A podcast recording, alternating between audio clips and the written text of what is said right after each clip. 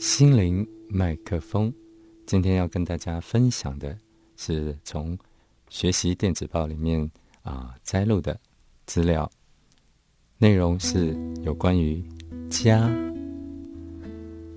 家是讲爱的地方，不可讲理；家是放松的地方，不可吵闹。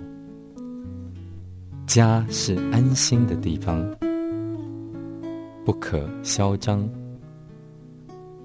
家是感情的托寄，不可欺骗。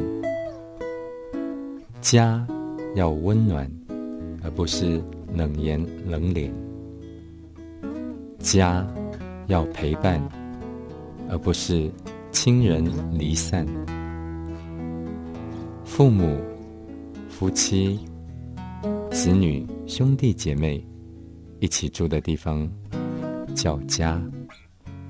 我们要珍惜家，但是要珍惜家，记得先从珍惜家人开始。